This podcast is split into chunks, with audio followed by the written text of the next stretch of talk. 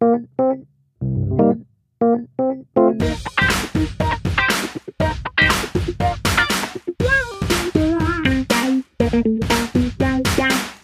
guten Tag und herzlich willkommen zurück im Brandschutzmilieu. Heute mit einer Folge zum Thema Vegetationsbrandbekämpfung. Mit dabei ist natürlich wie immer mein wunderbarer Kollege Carsten. Carsten? Moin. Wie geht's dir? Gut, sehr gut. Sven und dir? Auch, wunderbar. Machen wir es kurz, kommen wir zu den News. ja. Unsere erste News haben bestimmt ein paar Menschen mitbekommen. Es ging darum, dass in Dietzenbach in Hessen, in der Nähe von Frankfurt, ein sein Hinterhalt auf Polizei und Feuerwehr gab und dabei Feuerwehrleute mit äh, Steinen beworfen wurden und all diese Geschichten und Stories kennen wir zum Beispiel auch von Silvester und und und. Es ist nicht so ganz klar, was da genau passiert ist, aber es ist immer wieder ein Thema Gewalt gegen Rettungskräfte und das kann aber auch einen ganzen Podcast füllen. Die zweite News befasst sich auch mit einem Thema, was wir häufig ähm, in diesem Podcast schon aufgegriffen haben, dem Föderalismus im deutschen Feuerwehrwesen beziehungsweise im Föderalismus im Bevölkerungsschutz in Deutschland. Und es gibt immer wieder die Forderung, diesen zu reformieren. Zuletzt aufgrund von Hochwasserereignissen, anderen Naturereignissen, die die Zusammenarbeit, Zusammenarbeit mehrerer Länder in Deutschland erforderten und natürlich jetzt aktuell aufgrund der gemeinsamen Maßnahmen der Länder während der Corona-Pandemie. Als Beispiel hierfür vor kurzem erst publiziert das Vorwort von Klaus Lange, Direktor der Feuerwehr AD aus Hannover, in dem er klar und konkret fordert, dass notwendige Rechtsvorschriften auf den Weg gebracht werden müssen, die Möglichkeit geschaffen werden muss, Planung und Vorbereitung der Durchführung des nationalen Krisenmanagements auf Bundesebene vorzubereiten und dabei das BBK, das Bundesamt für Bevölkerungsschutz und Katastrophenhilfe, als zentrale Stelle, als administrative Stelle, an der alle Fäden zusammenlaufen, zu instrumentalisieren. Und dabei bewegen wir uns wirklich im Rahmen von ganz klaren, konkreten Forderungen, die diese Reform brandaktuell nochmal unterstreichen. Und das waren unsere News. Fertig mit den News und hin zu unserem Thema. Heute geht es um Vegetationsbrandbekämpfung. Und damit meinen wir das Thema, das älteste Thema, womit sich Feuerwehren beschäftigen müssen, nämlich Waldbränden, Wiesenbränden, Ackerbränden, also all das, was draußen stattfindet und sich so sehr von den Bränden unterscheiden, die wir so im Allgemeinen vorbereiten, wie zum Beispiel Wohnungsbrände oder Hausbrände und die sich sehr zu dem unterscheiden. Ich denke auch, dass genau der letzte Punkt, den du ansprichst, gar nicht so bewusst ist in Deutschland. Man sagt, oh, es brennt und entweder ist es drin und oder es ist draußen. Ähm, das ist allerdings bei der Vegetationsbrandbekämpfung um zwar immer noch natürlich einen Brand geht, aber um einer, einen Brand, in dem man andere Konzepte fahren muss, in dem man andere Taktiken, andere Strategien anwenden muss, um sich selbst zu schützen und diesem Brand Herr zu werden. Das ist vielleicht gar nicht so auf dem ersten Sicht, also auf dem ersten Blick ersichtlich. Ja, es ist eigentlich quasi alles unterschiedlich.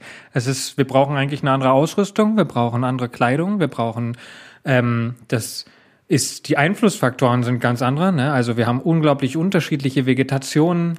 Das können wir uns vorstellen, ob das jetzt ein Acker ist, ein Wald, ob das ähm, irgendwie eine Wiese ist, ob die nass ist oder trocken. Es geht um Topografie. Ne? Haben wir irgendwie Berge? Haben wir ähm, Täler? Kann das hoch und runter brennen? Oder auch Wetterverhältnisse. Haben wir Wind? Also das ist einer der Haupteinflussfaktoren, aber natürlich auch die Luftfeuchtigkeit, die Temperatur, wie lange hat es schon nicht mehr geregnet. All sowas ist ähm, großer Einflussfaktor für Vegetationsbrände. Aber mal der Reihe nach. Wie sind wir denn auf dieses Thema gekommen? Das ist eine gute Frage. Es war, ich würde sagen, dieses Thema ist natürlich bei Feuerwehren immer schon Thema, aber ähm, wir hatten eine große Zeit in Deutschland, wo es öfter mal vorkam und wo Feuerwehren darauf auch, wo das gehörte, auch im Sommer zu deren täglich Brot dazu und es hat irgendwie abgeebbt und man hat gemerkt, aber in den letzten Jahren, ob ist es wieder mehr geworden, ob das jetzt der Klimawandel ist, ob das verschiedene, das verschiedene Ursachen hat. Auf jeden Fall, ich glaube, das größte Ereignis, was vielleicht auch an Leute im Kopf haben, die jetzt gerade nicht Feuerwehraffin ähm, sind, war vielleicht Meppen vorletztes Jahr. Das, dort ist ein Truppenübungsplatz, dort hat es gebrannt Und dadurch, dass das Gebiet allerdings munitionsbelastet ist, war die Brandbekämpfung extrem schwer. Also es scheint wieder zunehmend eine Rolle zu spielen. Wir müssen aber auch klar sagen, dass es kein neues Thema ist in der Feuerwehr in Deutschland. Wir haben es vorhin schon angesprochen, der Vegetationsbrand ist wahrscheinlich der älteste Brand in der Menschheitsgeschichte und schon davor. Bevor es überhaupt Gebäude gab, hat der Wald gebrannt, wenn man es lapidar ausdrücken möchte. In Deutschland ist vielen vielleicht auch älteren Hörern, aber vielleicht auch den jüngeren, je nachdem, ob Sie schon mal davon gehört haben, 1975 ein Begriff. 1975 brannt es in der Lüneburger Heide in Niedersachsen. Dabei waren 5000 Hektar Moor- und Heideland sowie 8000 Hektar Waldfläche, überwiegend im Nadelwaldbestand, ähm, entzündet und haben über einen längeren Zeitraum gebrannt. Hinzu kam der Tod von fünf Feuerwehrleuten, welche von mehreren Flammwalzen überrollt worden sind. Und dieser Brand hat im Nachhinein zu wesentlichen Veränderungen in der deutschen Feuerwehr geführt, die wir noch heute kennen. Ähm, zum Beispiel Fahrzeugfunk, der flächendeckend überall eingesetzt ist, oder auch die Beschriftung von Feuerwehrfahrzeugen mit dem polizeilichen Kennzeichen auf dem Dach, sodass sie von Luftfahrzeugen direkt identifiziert werden können und ähnlichem.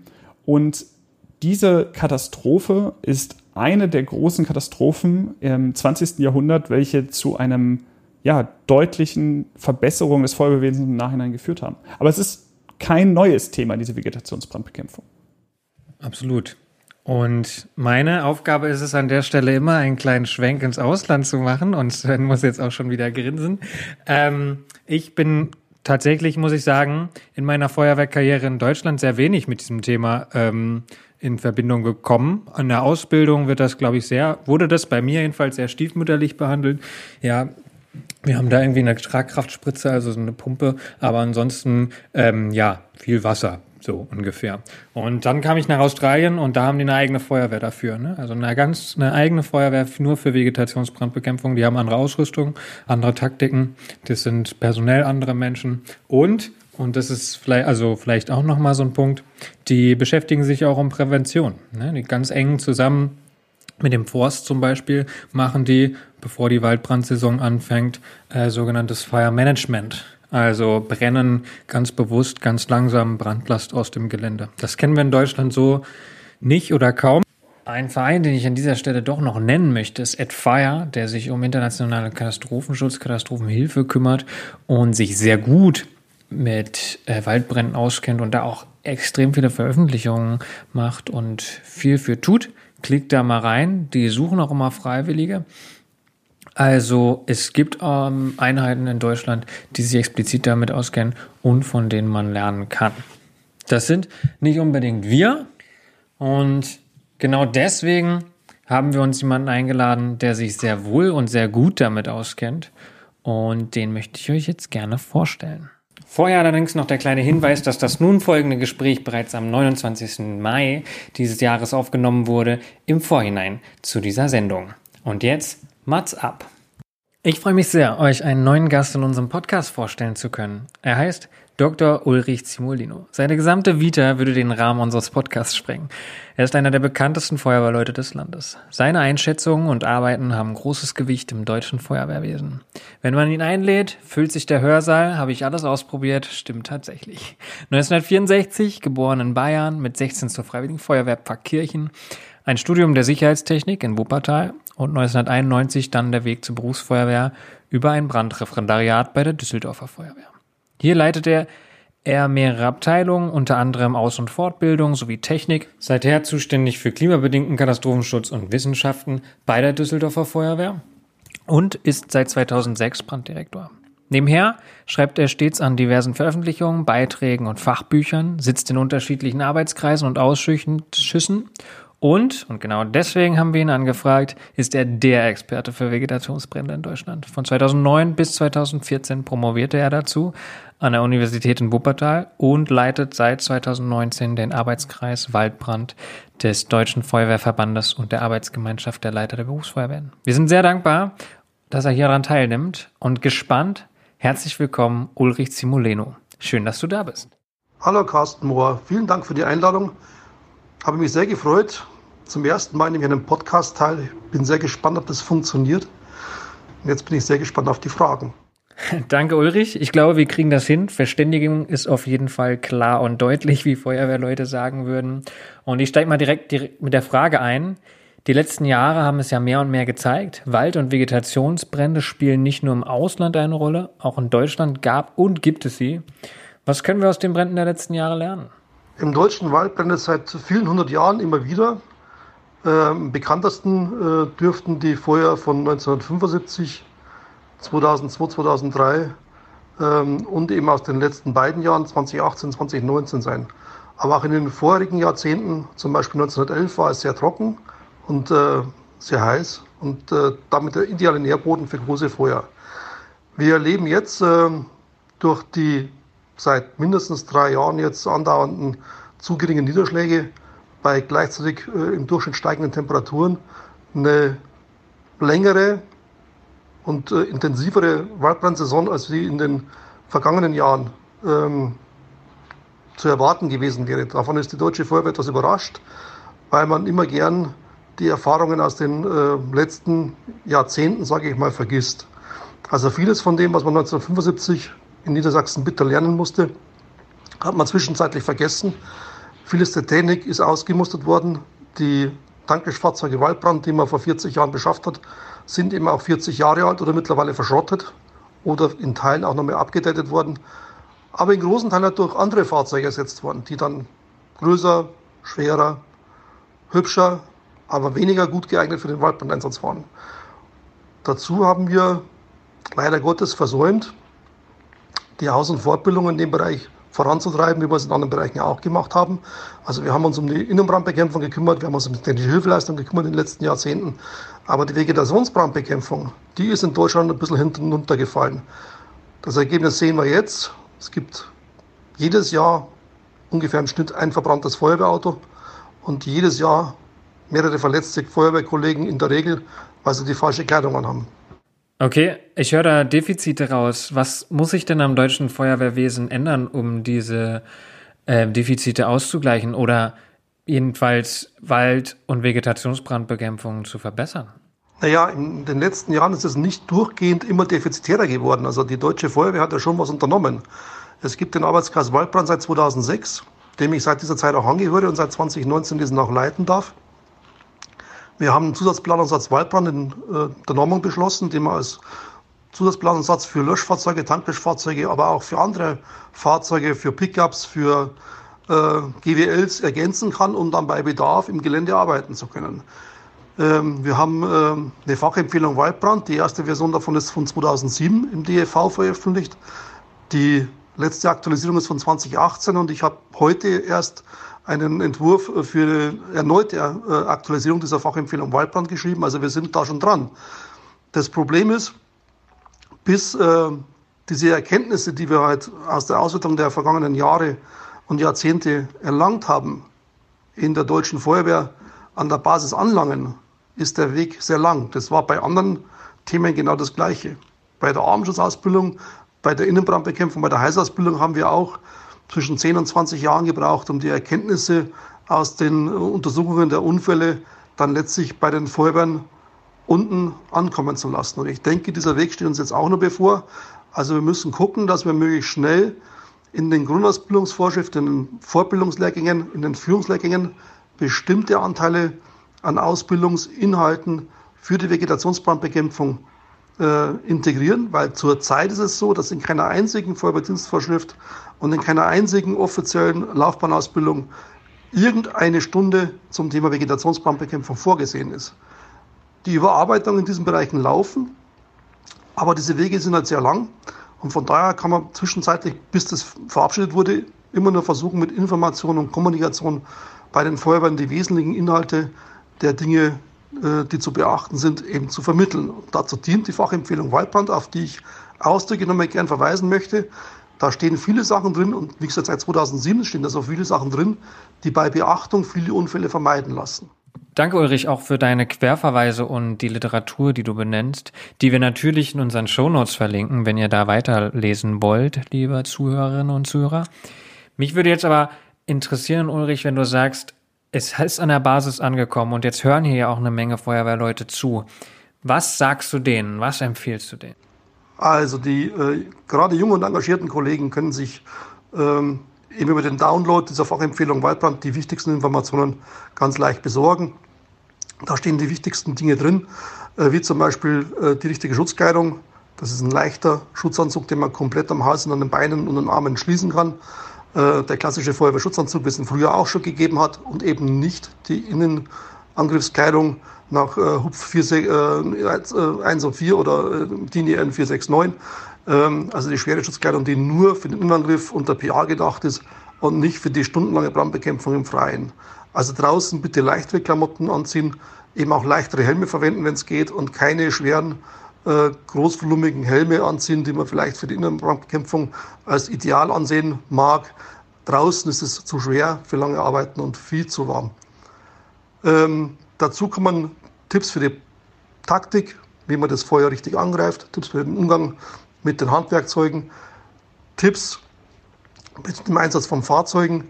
Ähm, und äh, wenn man dann tiefer einsteigen will, kann ich gerne auf meine Doktorarbeit verweisen. Da steht sehr ausführlich und auch frei verfügbar im Internet ähm, beschrieben, welche sonstigen Dinge man der Waldbrandeinsatz äh, zu beachten hat. Waldbrandeinsatz ist immer ein Zusammenspiel verschiedener Kräfte.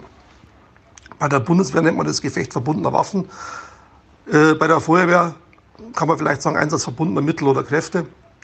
Also von Bodenkräften, die mit äh, Handwerkzeugen vorgehen, über die Einsatzeinheiten, die mit Löschfahrzeugen an der Front kämpfen, äh, über die Einheitenzüge, zum Beispiel Wasserförderzug oder Wassertransportzug, die Löschwasser in Schleuken oder eben in Tankfahrzeugen heranbringen, über die Luftfahrzeuge, in der Regel in Deutschland Hubschrauber, über Spezialisten der Waldbrandbekämpfung, äh, eben aber auch Förster oder Forstarbeiter, die mit Spezialfahrzeugen helfen können, genauso wie Landwirte mit Güllefässern, kann man ein Potpourri von äh, Einsatzkräften nutzen. Auch das Technische Hilfswerk zum Beispiel hat äh, Unterstützungsmöglichkeiten mit Fahrzeugen, die Wasser fahren können, mit Pumpen, die über längere Wegstrecken äh, Wasser transportieren können, aber auch mit äh, den Radladern, zum Beispiel als Wegebau und Wegeunterhaltungsmöglichkeiten, weil wenn wir mit vielen Fahrzeugen auf schwach befestigten Waldwegen fahren, dann werden wir sehr schnell feststellen, dass diese Waldwege den Weg alles Irdischen gehen und sehr schnell unbefahrbar werden. Also man muss da laufend nachbessern. Und das ist halt eine Situation, die man aus einem normalen Feuerwehreinsatz nicht kennt. Ulrich, du hast es jetzt angesprochen, auch wir haben es vorhin schon angesprochen, Vegetationsbrandbekämpfung, das sind andere Einsätze als die, die wir als Feuerwehr sonst kennen. Worin unterscheiden sie sich? Was würdest du sagen, ist das herauszuhebende? Der normale Feuerwehreinsatz geht ja bei der deutschen Feuerwehr im Schnitt zwischen 30 Minuten und vielleicht vier Stunden.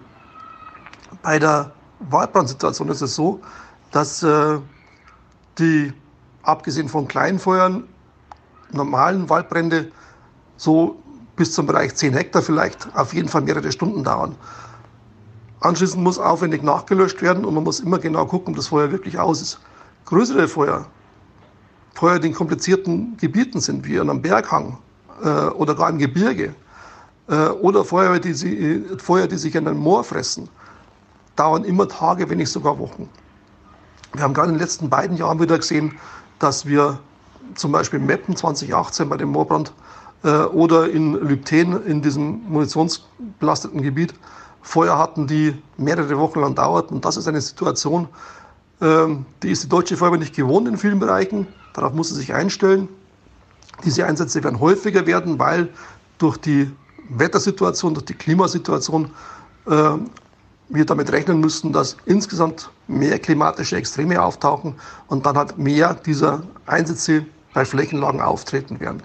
Also auch da kann man sich gut vorbereiten. Man kann überlegen, was braucht man für einen mehrtägigen Einsatz. Man kann Checklisten schreiben. Das kann man alles in Ruhe vorbereiten. Erfahrungswerte gibt es zum Beispiel vom Technischen Hilfswerk. Ähm, wir haben Packlisten im Einsatzleiter Handbuch veröffentlicht. Äh, also es gibt viele Möglichkeiten, wo man schon klein beginnen kann, um dann, wenn eine Ad-Hoc-Lage kommt, die länger dauert, eben besser vorbereitet zu sein. Wenn wir jetzt wegkommen von Taktiken, Packlisten, Ausrüstung hin zu Fahrzeugen, was würdest du da sagen? Wenn wir dann weitergehen zu den Fahrzeugen, kann man sich natürlich überlegen in einer örtlichen Feuerwehr, was haben wir für Geräte, was haben wir für Einsatzfahrzeuge und wie können wir die gegebenenfalls mit einfachen Mitteln optimieren. Da kann man sich zum Beispiel Tauschmöglichkeiten schaffen, indem man halt einen Schlauchtragekorb anders bestückt, indem man dann äh, statt C-Schläuchen D-Schläuche verwendet und die halt im Bedarfsfalle nur zulädt. Man kann auch überlegen, ob wenn man Platz auf dem Auto hat, einfach diesen Zusatzplanungssatz Waldbrand äh, ergänzend verlastet. Das braucht nicht so viel Platz und sollte bei vielen Fahrzeugen relativ einfach möglich sein. Vieles von dem ist bei den Feuerwehren sowieso vorhanden. Man muss mal darüber nachdenken, ob man da vielleicht das eine oder andere Gerät umsortiert, besser greifbar macht oder besser transportierbar macht. Vorschläge dazu gibt es in verschiedenen Bereichen. Viele Feuerwehren haben schon Sachen veröffentlicht. Da kann man durch Googlen oder durch äh, Yahoo oder wie die Suchmaschinen alle heißen, viele interessante Lösungen finden. Oder in den von uns geschriebenen Büchern ist einiges beschrieben. Tragegestelle sind interessant, wenn man in bergiges Gelände gehen muss oder wenn man durch unwegsames Gelände äh, ohne Fahrzeuge zu Fuß vorgehen muss. Ist es besser, man hat Sachen rucksackähnlich auf dem Rücken verlastet, als dass man alles in der Hand trägt. Ähm, solche Kleinigkeiten kann man gut vorbereiten, in einem Regal verlassen, wenn es aufs Auto nicht passt und dann bei Bedarf halt mitnehmen. Dazu sollte man sich äh, örtlich auch informieren, welche Möglichkeiten hat denn äh, zum Beispiel die örtliche Bauernschaft. Welche Fahrzeuge haben die? Haben die größere Landmaschinen, die vielleicht Bodenfräsen haben? Das ist üblich im Garten- und Landschaftsbau. Haben wir äh, Traktoren mit leistungsfähigen Pflanzpflügen? Die gibt es im Garten- und Landschaftsbau oder eben in der Forstwirtschaft. Haben wir äh, Forstwirte, die über eigene äh, Großmaschinen verfügen, wie zum Beispiel Harvester, äh, also Holzvollerntemaschinen, mit denen man dann Schneisen schlagen kann im Wald, weil das mit maschinellen Hilfen viel schneller geht als mit Kettensägen. Und die ganzen äh, Leute kann man sich an einen Tisch holen, vorbereiten und mit denen reden, wie die Alarmierungsketten äh, dann wären. Und äh, dann kann man die im Einsatzfall schnell dazu holen. In der Regel wird man auf eine sehr große Bereitschaft stoßen, dass die sich gegenseitig helfen. Und man ist dann im Einsatzfall halt schneller unterwegs, als wenn man alles vor Ort im Bedarfsfall erst neu finden muss. Wenn es dann größer wird, kann man natürlich auch auf die äh, Mittel äh, der Landespolizei, der Bundespolizei, der Bundeswehr zurückgreifen. Wobei man hier natürlich die richtigen Anforderungswege beachten muss. Und da muss man halt sagen, das ist in Deutschland leider so geregelt, dass die föderalen Regelungen sehr unterschiedlich sind.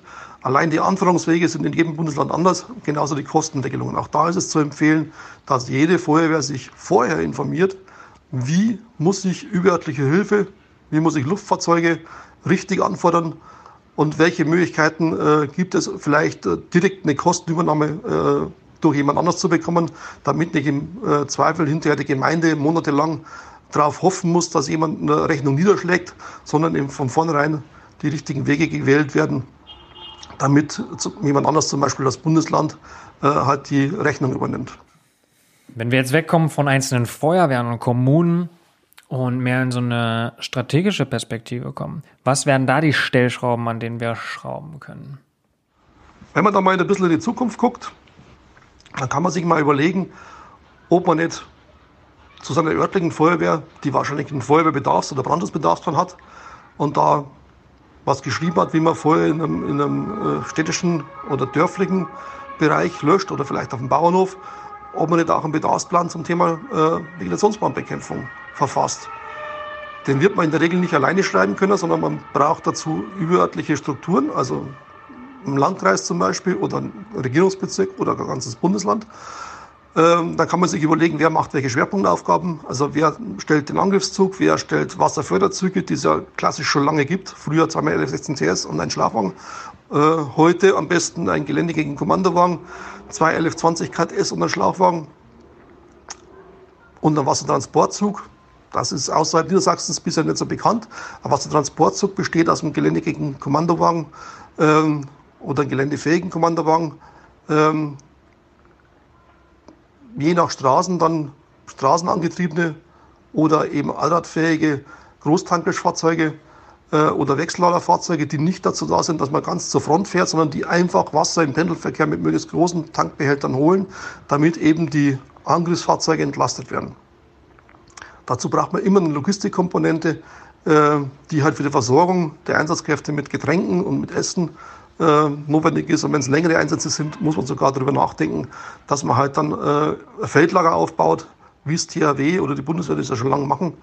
Ähm, das geht dann hoch bis zum Bereitstellungsraum 500, um dann halt richtig ähm, über Tage oder Wochen Einsatzkräfte vor Ort unterbringen zu können. Du gehst jetzt schon sehr ins Detail. Vielen Dank auch für deinen sehr authentischen Background. Wir haben, glaube ich, alle äh, Martin Zorn gehört. sehr gut. Was ist dir dann noch wichtig, gerade so im Hinblick auf Logistik, äh, Einsatzmanagement, Notfälle? Bei all diesen Einsätzen muss man immer daran denken, das ist in der Regel abseits befahrbarer Straßen. Man sollte sich also immer auch überlegen, was ist denn, wenn wirklich was passiert. Also wenn sich jemand mit der Kettensäge mitten im Ball den Fuß schneidet, was wir nicht hoffen wollen, oder wenn jemand ein Baum auf, äh, ähm, auf den Kopf fällt, oder wenn ein Fahrzeug umfällt, äh, oder wenn eben ein Feuer durchgeht und wir haben schwere Verbrennungen, Inhalationstraumata, dann sollte immer die rettungsdienstliche Komponente mit beachtet werden. Also auch der Rettungsdiensteinsatz ist von Anfang an mit einzuplanen. Und äh, wenn man entsprechend schwieriges Gelände hat, muss man sich ja überlegen, welches Fahrzeug kommt denn da überhaupt noch rein. Wenn man gar keine dieser Möglichkeiten hat, muss man überlegen, dass man auch da professorische Lösungen schafft, zum Beispiel halt äh, irgendwelche Pritschen-LKWs, mit denen man dann Leute rausfahren kann. Das ist natürlich äußerst unkomfortabel oder indem man halt versucht, über die Katastrophenschutzbehörden entsprechende äh, Fahrzeuge zu beschaffen, in geringer Stückzahl und vielleicht auch in äh, weiten Verteilung, äh, damit man bei Bedarf darauf zurückgreifen kann. Weil, wie gesagt, wir reden hier von flächigen Ereignissen, die durchaus mal 10 Hektar oder 100 Hektar erreichen können. Und das sind schon große Strecken, die man notfalls zu Fuß laufen müsste. Fahren ist da an der Stelle immer besser. Wir haben jetzt viel über Infrastruktur, über Fahrzeuge geredet, über Ausrüstung, Ausstattung bis hin zu den Logistics dahinter. Was ist denn mit dem Themenkomplex Aus- und Fortbildung? Jede Feuerwehr kann sich überlegen, wie weit bin ich denn in meinem Kenntnisstand in diesem Spezialbereich. Da wird es Feuerwehren geben, die haben eine sehr gute Einsatzerfahrung, weil die fast jedes Jahr Feuer haben. Es wird Feuerwehren geben, die haben bisher fast gar keine Einsatzerfahrung in dem Bereich, weil die letzten Jahre vielleicht immer relativ feucht waren, weil man schon lange keine solchen Feuerwehr gehabt hat. Da rate ich immer dazu, mal in die Annalen der Geschichte der jeweiligen Feuerwehr zu gucken, ob das wirklich in der Gegend nie der Fall war oder ob es eigentlich nur sehr selten vorkommt. Meistens ist es so, dass tatsächlich in fast allen Gebieten Deutschlands schon größere Vegetationsbrände zu verzeichnen waren. Auch im Süden und auch im Westen. Aktuell ist die Lage so, die letzten beiden Jahre waren sehr trocken und sehr warm. Dieses Jahr 2020 geht genauso weiter. Wir müssen damit rechnen, dass es wieder in ganz Deutschland zu Bränden kommen kann und deswegen müssen sich eigentlich auch alle Feuerwehren darauf vorbereiten. Also jede Feuerwehr muss überprüfen, was können wir schon, wo haben wir Defizite und dann beginnt man halt mit den Kleinigkeiten, wie ziehe ich mich richtig an, wie stelle ich mich richtig an der Einsatzstelle auf, wie gehe ich im Einsatz richtig vor, wer macht welche Aufgaben, welche Fahrzeuge fahren vorhin, welche Einheiten werden dazu beordert äh, und dann wie von wem eingesetzt. Äh, das kann man alles gut vorbestimmen, vorplanen und dann entsprechend nach außen fortbilden. Du hast es gerade schon gesagt. Wie gehe ich richtig vor? Das muss ich lernen. Und damit wären wir ja schon bei Taktiken. Wie, wie gehe ich an einen Waldbrand ran? Wie baue ich den Einsatz auf? In der Regel haben Vegetationsbrände immer so eine Art Eier- oder Ellipsenform. Das liegt daran, dass das Feuer mit dem Wind vorangetrieben wird. Also die Hauptausbreitungsrichtung ist immer mit dem Wind und bergauf. Am schlimmsten ist, wenn der Wind zur Hangneigung oder zur Steigung bläst. Da wird es am schnellsten gehen. Wenn dieser Hang dann auch noch in der Sonne liegt, geht es noch schneller. Da muss man sich einen sicheren Punkt suchen. Das ist in der Regel unten am Beginn des Feuers, also am Feuersaum oder am Fuß des Feuers. Und dann arbeitet man sich über die Flanken zu beiden Seiten vor. Und wenn man nicht genügend Leute hat, dann vorerst nur an einer Flanke und drückt dann die Flanken nach innen, um so die Front zu bekämpfen. Ganz selten wenn man sehr schnell ist oder wenn man genügend Mittel und Ressourcen hat und das Feuer nicht zu groß ist, kann man auch die Front direkt angreifen. Wenn ein Feuer richtig ausgedehnt ist und windgetrieben ist und wir haben einen Vollbrand im Wald, ist ein frontaler Löschangriff mit Boden- oder Fahrzeugkräften nahezu unmöglich. Da könnte man dann versuchen, Luftfahrzeuge einzusetzen, aber auch das ist bei den üblichen Größenordnungen, die wir in Deutschland so vorhalten, äh, nicht von Erfolg gekrönt. Da wird man dann versuchen müssen, das Feuer an der Schneise ähm, natürlich Kanal, Fluss ähm, oder eben Felsband, Sand oder künstlich ähm, eine geschaffene äh, Waldschneise ähm, oder einen verbreiterten Weg äh, zu stoppen. Wenn man Schneisen schaffen will, muss man sich immer im Klaren darüber sein, dass eine Schneise anzulegen mitten durch einen gewachsenen Wald eine unglaublich aufwendige Aufgabe ist. Ich muss die Bäume fällen, ich muss die Bäume zur Seite schaffen oder nach draußen schaffen, um nicht wieder eine Brandlast äh, darzustellen, die letztlich das Ganze nur verschlimmert und nicht verbessert. Also wäre es immer zu überlegen, ob man nicht auf vorhandene Möglichkeiten zurückgreift, bevor man mit einem Riesenaufwand irgendwo versucht, was zu schaffen. Wenn die Feuer sehr groß werden, muss man allerdings unter Umständen dann in ausreichendem Abstand mit der Schneise beginnen. Dafür braucht man dann schweres Gerät, Harvester, Holzvollernter oder eben Bergepanzer und was Vergleichbares, die dann einen Schneisenweg und von dem Weg aus dann die Schneise verbreitern, mitten durch den Wald schaffen. Aber das dauert sehr lange. Man muss es richtig planen, man muss beachten, wie der Wind sich entwickeln wird, äh, ob das Feuer vielleicht die Richtung wechselt. Das ist dann schon die hohe Kunst der Einsatzplanung. Und für eine normale Feuerwehr, die noch keinerlei Spezialausbildung in dem Bereich hat, vielleicht zu viel des Guten. Du hast jetzt schon angesprochen, einige Tätigkeiten sind vielleicht Spezialwissen, gehen über das normale Background-Wissen hinaus. Was könnte sowas sein? Oder wovon sollten normale Feuerwehren ähm, die Finger lassen? Weil wir dann in dem Bereich sehr schnell im Spezialwissen sind, muss man halt da akzeptieren, dass es ähnlich wie im Gefahrguteinsatz, äh, das ist ein hochspezieller Tätigkeitsbereich. Vegetationsbrandbekämpfung muss berücksichtigen die Vegetation, das Wetter, die Wetteränderung, die taktischen und technischen Möglichkeiten äh, der eigenen Kräfte, der Einheiten, die noch ankommen. Und auf diesem Klavier muss man spielen können. Das betrifft die Führung genauso wie Spezialisten in, Handwerkzeugen. Wenn man bestimmte Sachen machen will, wie zum Beispiel ähm, Brandnester aufsuchen, dann muss man wissen, wie das geht und man muss es sorgfältig genug machen. Macht man das nicht, wird man zum gleichen Feuer mehrfach fahren. Es gibt Beispiele in Deutschland, wo man bis zu sechs Wochen lang immer wieder die gleiche Brandstelle angefahren hat, weil sie nicht endgültig gelöscht worden ist. Also jedes Vegetationsfeuer draußen, vor allen Dingen, wenn dann Humusboden, mooriger Boden, Torf oder morsche Stämme oder Baumstümpfe betroffen sind, bergen die Gefahr in sich, dass äh, Feuer und Glut sich in diese brennbare Vegetation oder Vegetationsreste reinfrisst und beim nächsten Windstoß sich wieder neu entfachen. Also man muss immer genau gucken, Wärmebildkameras einsetzen, mit Leuten über die Flächen gehen, Hubschrauber benutzen, um mit Wärmebildkameras von oben zu gucken, ob es nur irgendwo Glutnester gibt. Und jedes Glutnest muss gelöscht werden. Das dauert unter Umständen Tage, wenn nicht sogar Wochen. Man muss es aber machen, wenn man nicht sicher ist, dass ein Regengebiet kommt, das ausreicht, um alle Glutnester zu löschen. Das kann durchaus der Fall sein, aber man ist sich heute im Sommer oder in trockenen Bereichen früher und im Herbst nie sicher, ob die Wetterlage wirklich diese glückliche Wetteränderung dann für uns mit sich bringt. Auch diese Wettergeschichte muss man im Auge haben. Man muss also immer jemanden im Stab haben, der sich mit Wettervorhersagen auskennt. Wenn man keinen Meteorologen hat, kann man sich einen Hobbymeteorologen vielleicht äh, anschließen äh, oder den beordern, um sich mal übersetzen zu lassen, was in den Wetterkarten steht. Wie werden sich die Wetterbedingungen den nächsten Stunden, am nächsten halben Tag, am nächsten Tag, die nächste Woche voraussichtlich verändern? Wie ändert sich der Wind? Wann frischt er auf? Wann flacht er ab? Wie ändern sich die Temperaturen? Ändern sich vor allem die Windrichtungen? Und äh, läuft das Feuer vielleicht durch den Wind getrieben auf problematische Bereiche zu, wo ich mir taktische Maßnahmen überlegen muss, um das zu verhindern. Und dann gibt es natürlich nur so Spezialaufgaben vom Flughelfer, der sich mit Gehänge, äh, Auslastbehälter und äh, der Unterstützung der Luftfahrzeuge bestens auskennt, bis hin zu Leuten, die mit einer Flammenkamme umgehen können. Das ist ein Bereich, der in Deutschland bisher fast gar nicht gemacht wird. Im Ausland ist es schon gang und gäbe, Vor- und Gegenfeuer zu legen oder vorausschauendes Brennen zu betreiben und Brandlast zu reduzieren.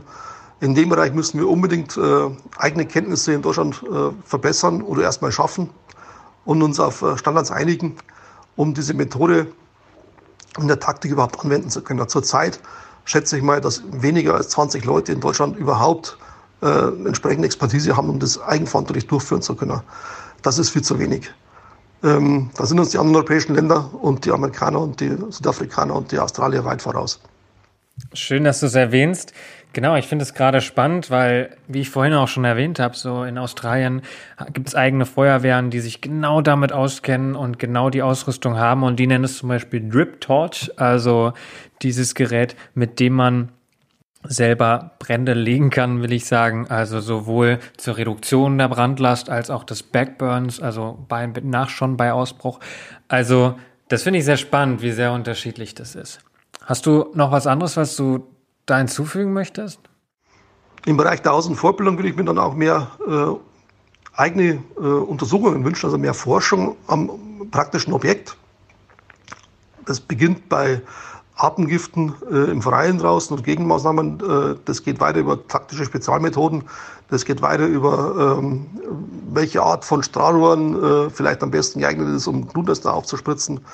Ähm, das geht weiter über dann die dort stattfindende Wissenssammlung und dann entsprechende äh, Bereitstellung, Ausbildung von äh, Multiplikatoren, von Lehrern, die dann wieder an den Feuerwehrschulen in den Kreisausbildungsstätten in der Lage sind, dieses Wissen dann eben anzubringen.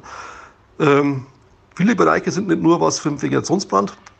Gerade diese Bereiche mit den Großschadensfällen ähm, betreffen natürlich auch andere Einsatzgebiete, wie zum Beispiel Sturmschäden oder Starkregen oder halt Schneebruch. In diesem Bereich muss man auch ähm, vermitteln, in der Aus- und Vorbildung auf strategischer Ebene, dass man sich mehr mit äh, Forstwirten, Naturschutz, Feuerwehr, Gefahrenabwehr an einen Tisch setzen muss. Bisher ist es oft so, äh, die betrachten sich alle gegenseitig als Gegner. Der Naturschutz hätte man ganz gern, dass äh, die Wälder naturbelassen bleiben, speziell in Naturschutzgebieten die Wege verfallen oder rückgebaut werden oder halt maximal für Fußgänger da sind. Der Forstwirt möchte gern möglichst kostengünstig äh, wirtschaften. Das heißt, er möchte, wenn es geht, den Weg nur dann unterhalten, wenn er auch Holzernte betreibt. Ansonsten will er am besten nichts damit zu tun haben. Und die Feuerwehr hätte natürlich am liebsten gern breite, befahrbare Wege, Wasserentnahmestellen, überall im Wald äh, Risikominimierung äh, durch Abschaffen des äh, oder Wegfahren des Schlagabраums, ähm, durch ähm, Fällen des Totholzes und äh, auch Entsorgen des Totholzes. Das sind Kontrapunkte zurzeit. Da muss man gemeinsam darüber reden, wie man damit besser umgeht. Es gibt viele Möglichkeiten, da Sachen zu verbessern. Nehmen wir als Beispiel die Wegesituation.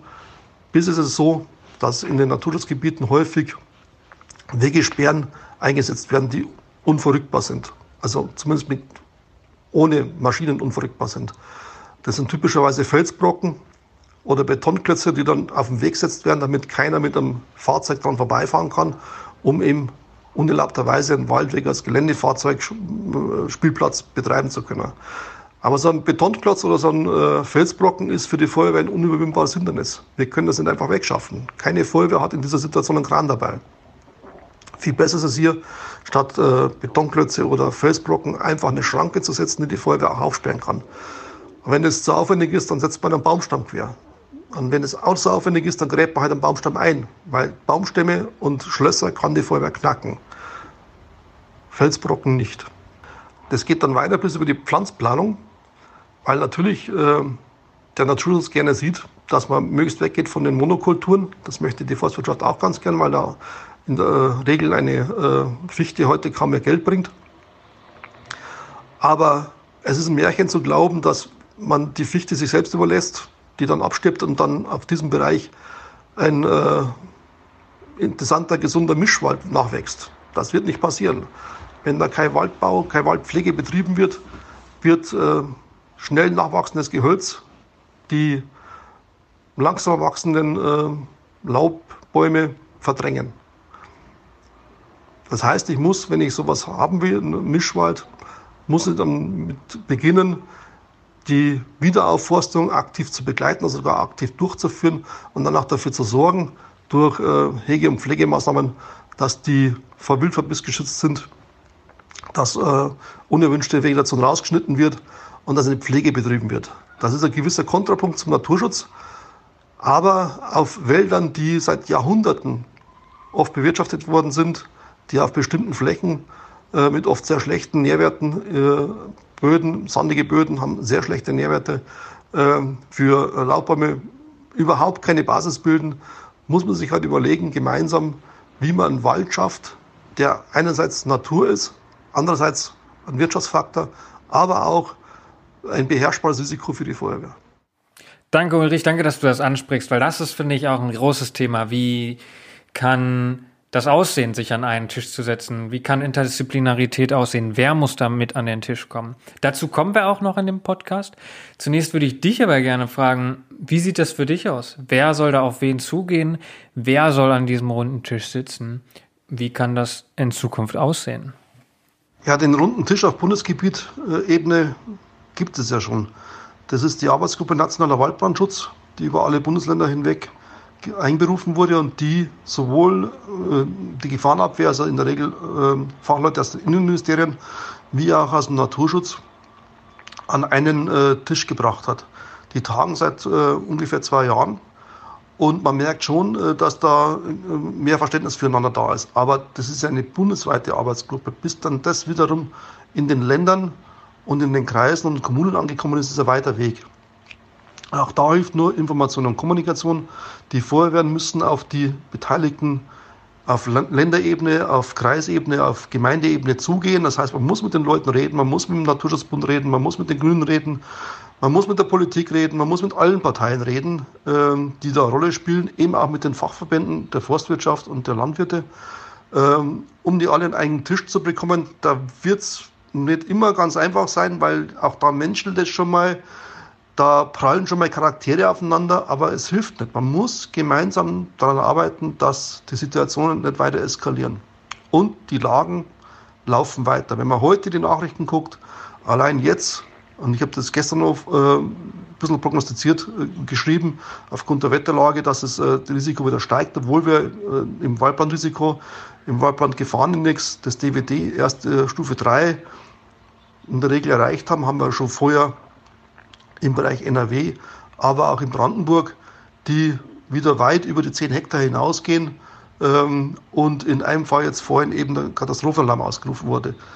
Also man sieht, äh, es ist sehr trocken, es ist warm, es kommt ein bisschen Wind dazu und eine Zündquelle und die Flächen werden sofort sehr groß. Deshalb muss man vorbeugend arbeiten, damit es nicht hinterher Heulen und Zähneknirschen gibt, weil die Lagen, wenn sie sich einmal entwickelt haben, sehr schwer zu beherrschen sind. Und ein aktuelles Beispiel. Wir haben in Nordrhein-Westfalen auf äh, Vorschlag des VDF und auf Fragen aus der Politik mehrere Gesprächsgruppen geführt ähm, mit politischen Parteien, um die von den Problemen der Feuerwehr in Kenntnis zu setzen. Ähm, und äh, es gibt jetzt in der Folge ein äh, Online-Seminar, das ich begleiten darf, äh, der Partei Die Grünen in NRW, ähm, wo ich dann mal auf bestimmte Themen, Konfliktsituationen zwischen Naturschutz und Feuerwehr eingehen werde, um der Basis dieser Partei nahezubringen, ähm, wo die Probleme der Feuerwehr liegen und wie man das mit einfachen Möglichkeiten ähm, für beide Seiten erträglich äh, dann trotzdem lösen kann. Und wieder merken wir, Feuerwehr ist doch politischer, als wir dachten und vielleicht sogar politischer, als es einigen recht ist. Eine abschließende Frage an dich, Ulrich. Wie optimistisch bist du auf einer Skala von 1 bis 10? Auf einer Skala von 1 bis 10 bin ich äh, bei 10, dass wir in 20 Jahren viel weiter sind als heute. ja, hoffentlich, ja. Bei 1, dass wir in diesem Jahr alle erreichen.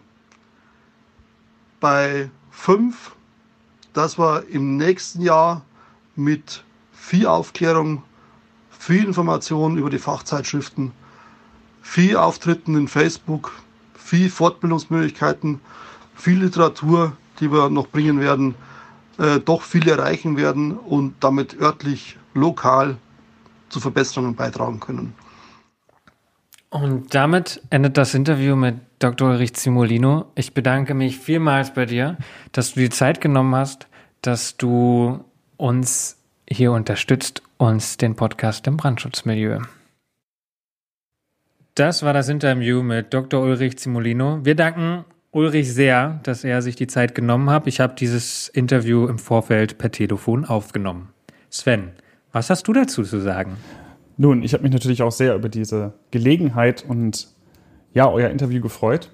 Und ich fand es wahrscheinlich ebenso interessant wie all unsere Hörer. Ich möchte einen Punkt, den Ulrich zuletzt gesagt hat, aufgreifen. Und das war die Formulierung an einen Tisch setzen.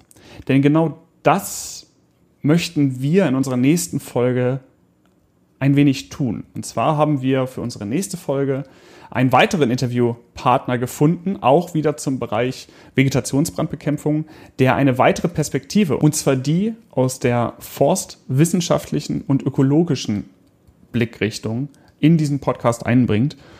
Und das möchten wir in der nächsten Folge liefern und dieses Themengebiet damit dann einfach noch weiter ausweiten. Seid also gespannt auf eine zweite Folge, die direkt daran anschließt und die wir so schnell wie möglich nachliefern.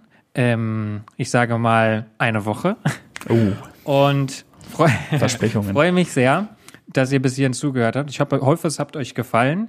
Haut gerne raus, was ihr auf dem Herzen habt, was ihr für Kritik und Feedback habt. Ihr seid immer herzlich dazu eingeladen. Das könnt ihr unter www.imbrandschutzmilieu.wordpress.com oder aus den althergebrachten Mitteln, die wir euch schon gesagt haben, die E-Mail-Adresse, Twitter, Sven auf Twitter, Carsten auf Instagram oder recht frisch auch auf Facebook. Seid dabei, diskutiert mit und ja, willst du noch was sagen, Sven? Ich unterstreiche das mal doppelt. Vielen Dank fürs Zuhören. Macht es gut, und passt auf euch auf. Bis nächste Woche.